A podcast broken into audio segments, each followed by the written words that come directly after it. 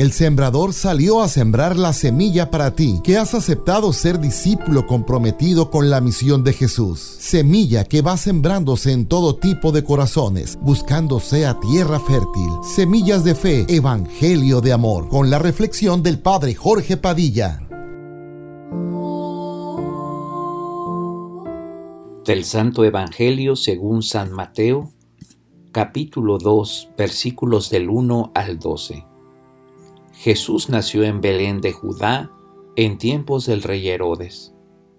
Unos magos de Oriente llegaron entonces a Jerusalén y preguntaron, ¿Dónde está el rey de los judíos que acaba de nacer? Porque vimos surgir su estrella y hemos venido a adorarlo. Al enterarse de esto el rey Herodes se sobresaltó y toda Jerusalén junto con él. Convocó entonces a los sumos sacerdotes y a los escribas del pueblo y les preguntó dónde tenía que nacer el Mesías. Ellos le contestaron, en Belén de Judá, porque así lo ha escrito el profeta. Y tú, Belén, tierra de Judá, no eres en manera alguna la menor entre las ciudades ilustres de Judá, pues de ti saldrá un jefe que será el pastor de mi pueblo Israel. Entonces Herodes llamó en secreto a los magos para que le precisaran el tiempo en el que les había parecido la estrella, y los mandó a Belén diciéndoles, vayan a averiguar cuidadosamente qué hay de ese niño y cuando le encuentren, avísenme para que yo también vaya a adorarlo. Después de oír al rey, los magos se pusieron en camino, y de pronto la estrella que habían visto surgir comenzó a guiarlos, hasta que se detuvo encima de donde estaba el niño. Al ver de nuevo la estrella se llenaron de inmensa alegría.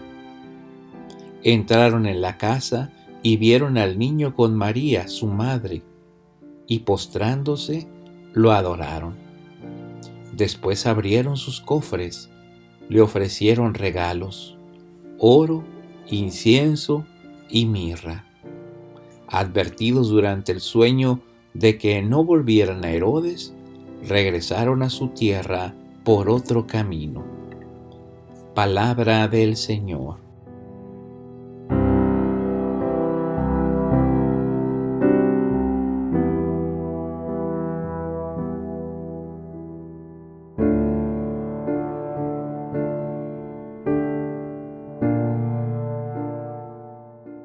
Y de pronto, la oscuridad se convirtió en luz, el silencio en cántico de jerarquías de ángeles, y los reyes del mundo vienen a adorar al Salvador. Hoy celebramos el día en que Jesús se manifiesta como Hijo de Dios y Rey de Reyes ante toda la humanidad celebramos la Epifanía del Señor. Los sabios que vienen a adorar al niño son de Oriente, un signo de que el Mesías es para todos y no para y no solamente para los judíos. Después de oír al rey, los magos se pusieron en camino y de pronto la estrella que le habían visto surgir comenzó a guiarlos hasta que se detuvo encima de donde estaba el niño. Nuestro Dios no es un Dios lejano, un Dios que no quiere darse a conocer, un Dios que se mantiene ajeno a lo humano, ajeno a nuestro mundo, ajeno a nuestra historia. Es un Dios que ha venido a habitar en medio de nuestra vida. Dios que ha venido a habitar en medio de nuestra vida es algo que podemos entender con la imagen de los magos venidos de Oriente. Nos ayuda a comprender esta realidad. Los magos supieron ver, supieron descubrir que Dios iba dejando varias señales. Iba dando pistas, coordenadas, supieron descubrir entre otras muchas estrellas que había una, la más luminosa, que era la estrella del niño Dios.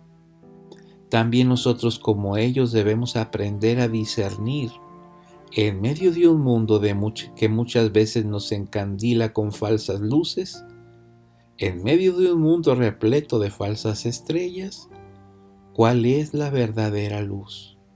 ¿Cuál es la luz de esa estrella que nos lleva verdaderamente a Jesús? Los magos no solo pudieron ver, sino además se pusieron en camino.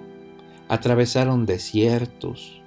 Imagino que habrán tenido que recorrer grandes distancias y habían tenido que soportar días de mucho calor y noches de mucho frío. Pero los magos siguieron fieles a su camino y más allá de sus desiertos llegaron a contemplar al Hijo de Dios. También nosotros, como ellos, debemos seguir perseverando este año en nuestros caminos. También nosotros, como ellos, puede que tengamos que atravesar desiertos, puede que tengamos que padecer algunos calores, algunos sofocos y algunos fríos. No importa. Sigamos fieles, perseverantes en medio de las dificultades sabiendo que al final del camino y más allá de los desiertos nos espera Dios, porque el premio es grande. Seamos perseverantes como estos magos de Oriente, sin que nada nos distraiga de ir en búsqueda de Jesús. La actitud de postración frente a la presencia de Jesús nos indica el gozo que brota cuando un corazón sabe reconocer la presencia del Señor y se postra para reconocerlo. Abren sus cofres y ofrecen lo mejor que tienen. En la ofrenda del oro reconocen la realeza de Cristo, de la cual nosotros somos partícipes desde el bautismo, pero también lo reconocen como hombre inmortal, pues con su muerte venció nuestra muerte y nos dio nueva vida. Por eso le ofrecen la mirra, ya que Él da sentido a nuestra humanidad y la lleva a, la plenitud. Los magos también se postran para ofrecerle incienso. Lo reconocen como Dios, que se abaja y se eleva hasta la categoría de Hijo de Dios. Abramos también nosotros el cofre de nuestro corazón y ofrezcamos a Jesús lo mejor que somos para su mayor gloria. En este domingo le pedimos al Señor que nos ayude a descubrir su presencia, ya que no basta con saber dónde nació Jesús como lo hicieron los escribas. Si no llegamos a ese lugar, no basta saber que Jesús nació como Herodes, si no lo encontramos. Cuando abrazamos el misterio de la encarnación en nosotros, es entonces que las profecías se cumplen. En esta solemnidad de la Epifanía conviene resaltar que el personaje central es Cristo y su misterio de salvación, más que los reyes magos. Los reyes magos no discuten, sino que caminan. No se quedan a mirar, sino que entran a la casa de Jesús. No se ponen en el centro, sino que se inclinan ante Él, que es el centro.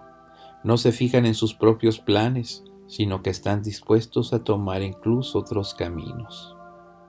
Oh santos reyes, que desde el oriente supieron encontrar en el cielo el camino de Belén, rueguen por nosotros, para que al ver la señal del cielo, nunca más nos apartemos del camino que nos lleva hacia Jesús. Amén.